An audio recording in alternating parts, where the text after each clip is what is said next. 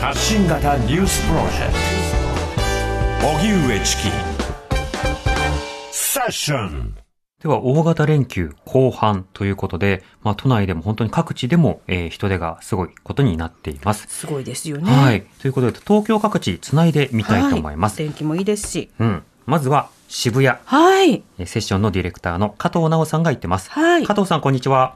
こんにちおは。願いしますお。願いしおま願いす、します加藤さん。はい。今、どちらですかはい、JR 渋谷駅からおよそ10分歩きまして、代々木公園に来ました。代々木公園すごい人そうはいだな。うん。今日ここでですね、台湾感覚という、まあ、台湾のいろんな食文化を楽しめるイベントと、カンボジアフェスティバルが行われてるんですね。はい。はい、なのでここに来たんですけれども、あの、まあ、チキさん、南部さんも今日赤坂に向かった時に分かったと思いますけれども、うんうんす。ごいやっぱ暑いですよね。日差しのあるところを歩くと。うん。もう汗かいてしまいますのはで、いこの代々木公園までって渋谷駅からちょっと上り坂を歩きますので、そうですうんね。ここに着くまでにもう私も汗だくになってしまいまして、ええでそこで台湾のまず入り口のところにそのイベントがあるので、うんでそこで、えー美味しそうな台湾ビールが売っていると、はいついついこう手が伸びてしまうような感覚誘惑に駆になられりる。ながらと、そうなんですよ。でただですね、あの日差しがあるところはとても暑いんですけれども、はい。日陰に入ると、あの、風も少し吹いてますので、うんうんまあ、あの、ちょうどいい、半袖でちょうどいいというお天気です。あうんー代々木公園ね、木陰が涼しくていいよね。そうね、渋谷にコロンって寝ね転ったりできますもんね。できるできるう。ん。あの、人手などはどうですか、はい、あの、やはりですね、渋谷駅周辺はかなりの人混みでした。はい。で、とりわけやっぱり外国人観光客の方がすごく多くてですうんうね、ん。あの、スクランブル交差点のところって、こう、ばーっと人が交差するときに、ええまあ、やはり実に渋谷らしい、東京らしい光景ですので、うん外国人観光客の方がギリギリまでスマートフォンで撮影をするんですね。されますね。はい。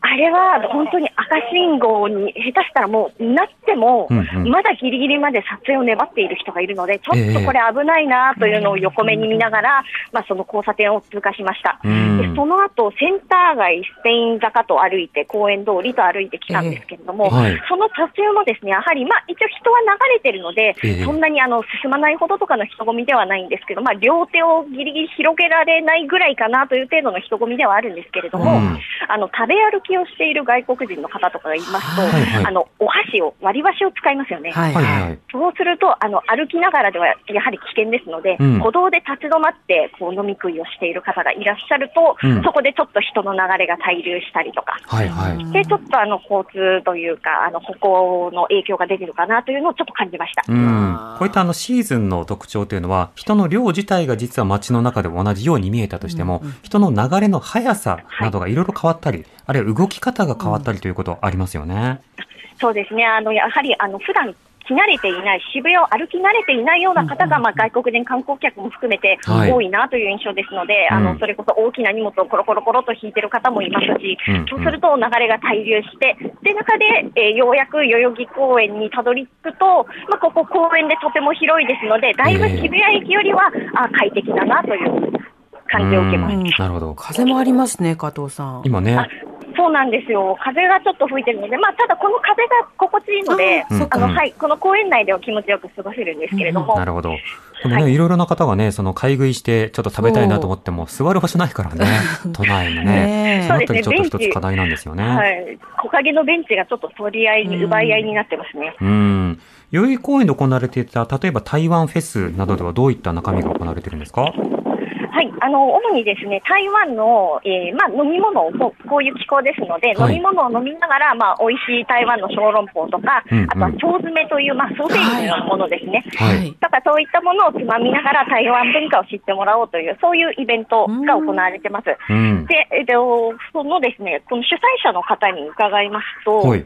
あの、いわゆるもう台湾の初心者用というよりは、本気の台湾料理を出すお店、うん出店が多いということなので、はい。なので、あの、台湾にもう何度も行き慣れてるよっていう人にもおすすめのイベントだと言っていました。本格派だ。はい。なるほど。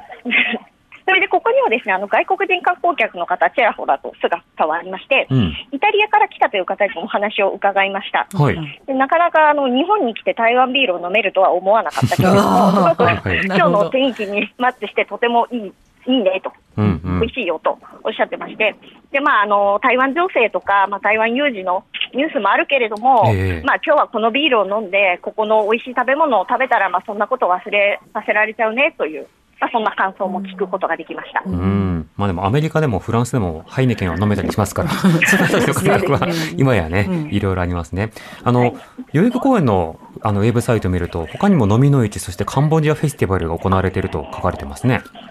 そうなんです。カンボジアフェスも行われていまして、ではいそこでですね、あの、すごく大きな音で、ライブですとか、うんあとは文化芸術、芸術賞の古典舞踊とか、まあ、舞ですね、ダンスほうほうほうのショーが行われていたり、あとはカンボジア料理の出店がたくさんありまして、うんでそのあたりではあのこう陽気に、えー太鼓を叩きながら、お客さんいらっしゃいませって言ってるようなそのお店の方もいらっしゃったりとか、うんうん。かなりあのいろんなですね台湾のフェスティバルがやってる、その道路挟んだこちら側では、えーカンボジアのフェスティバルも行われていたりとか、かなり賑やかです。うんね代々木公園の近辺から原宿はね、本当に街並みがどんどん変わっていく街ですもんね。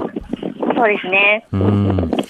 加藤さんありがとうございました。はい、ありあがとりうがごとざうごいましざいまた。した。気を熱つけ中て。症にも気をつけてくだねさい。戻ってきてくださいね。はいありがとうございまはい。少し前はね、あの、原宿といえば TikTok の街みたいなイメージもあっああ、たりし撮まして。影みんなね。そうそうそう。あと来ててね TikTok でバズって、そういったお店を出店してっうんて行くと、それがコロナで一旦ちょっと変わって、うんさあどうなるかっていうことで、今今度は観光客に渋谷からこの原宿のルート、いろいろ変化してますね。うんうんでは続いて、もはうい一方、リポートをお願いしたいと思います。えー加藤直ディレクターに続いては、秋葉原で取材をしている TBS ラジオキャスターの楠葉恵美さんです。なんと楠葉さん、はいこんにちは。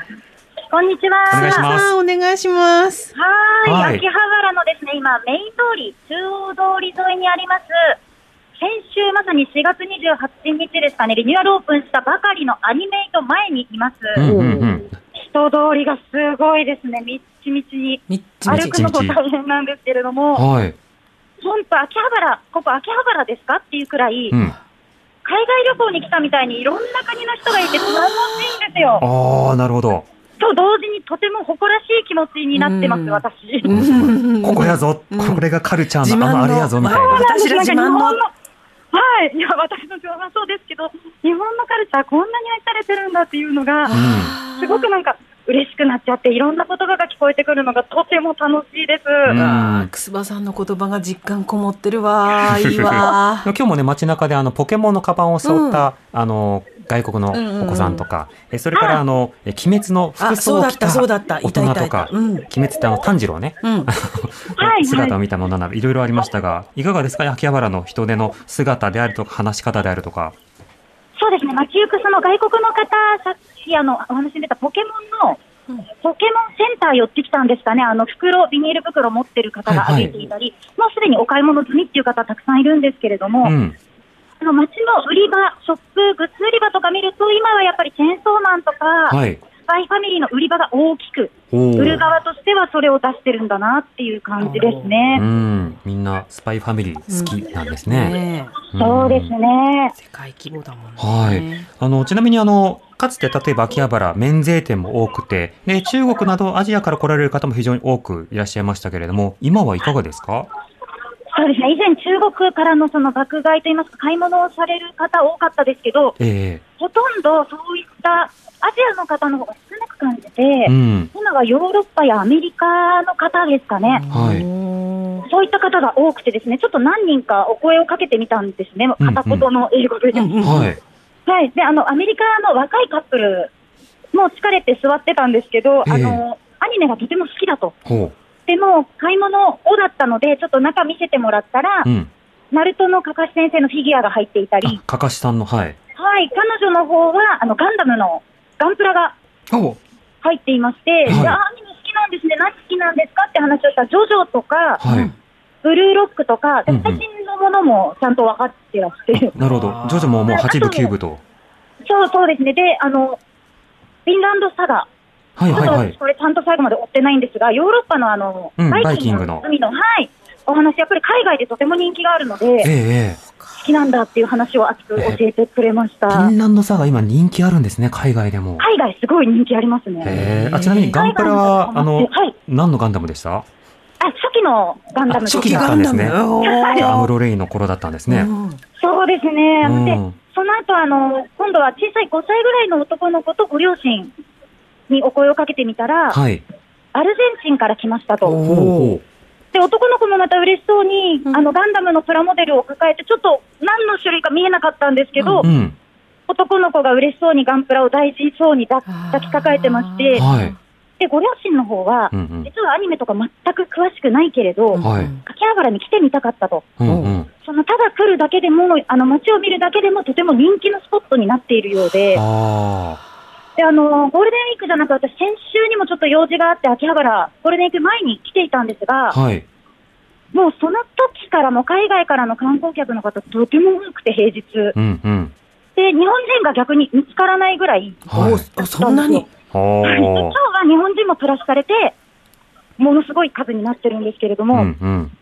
であの昔は本当に見かけなかったあの老老夫婦といいますか、ちょっとご年配のはい。ご夫婦2人だけでうんうん。秋葉原に来てたりするんですよね、昔は見かけなかったのえで、うんあそういう方たちもやっぱり観光スポットとして、秋葉原っていう街の、えええこのガチャガチャした、なんですかね、写真とかをえ。うん。撮るだけでも楽しいっていうので来てるんだなっていうのを、うんうん。すごく感じましたね。この街に来るが一つのもう参加型、体験型アミューズメントになってるみたいな。そうですね、この後浅草に行くんだなんていう話をしてくれたあのへーアメリカーのご家族4人組もいたんですけれど、はい。その方たちも詳しくなくてう、ん。ただあのゲームセンターの前にいたので、あなんかゲームしたのって聞いてみたところ、えよくわからないけど、このフィギュアをゲットしたよって見せてくれたのがえ。う、ん。ちいかわだったんですよ。あ、ちいかわね。はいはいで。ちょっとそれ今、ものすごい人気だよっていうことをう教 ん。え て、ちいかわの中の8割れね、8割れって、はいはいちゃんと教えておきます。偉いです。あの、間違いなく、今日本では大トレンドですけど、もう、ものすごいよって。ワールドワイドネクストブレイクとかも適当な英語で伝えるとういいかなわと思います。はいーすごい情報、情報交換がなされましたね。はい。いキやャラクター背景とか知らなくても須田さんに会ねえてよかったで、すそうそうそう、うんこれが何なのかと解説してくれるガイドですから。うん。うん。その飲食店とか、まあ、昔秋葉原はね、あの少し、その、例えばジャンク品とか買いに行った時に何食べようって言うと、あそことあそこかなみたいな感じですけど、最近はその来られる方、ゆっくりできる場所も増えてるんですかそうですね、あのーあんまり増えてはいない、あの、UDX という、うんあのー建物ごとね建物が、はい、できてからは、はい。そこの1階部分が全部飲食店になってまして、うんそこが今日お天気がとてもいいので、外にめちゃくちゃ椅子とテーブル出してるんですよ、普は段い、よりも。はい。えなので、そこで休む方たちがいっぱいなんですが、えうん。そこにも座りきれないので、中央通り沿いのあのガードレールに、うんガードレールが満席です。うん。あ、ガードレールが満席。 ガードレールが満席。ガードレールが満席って席じゃないんだけどい、や、でも、なんて伝わるレポートなんだ。そうね、あの、 すごい人だっていう電線ことがによ止まくわるかる。鳥たちのように、うんびっしりと。うん。我々も座りますよね。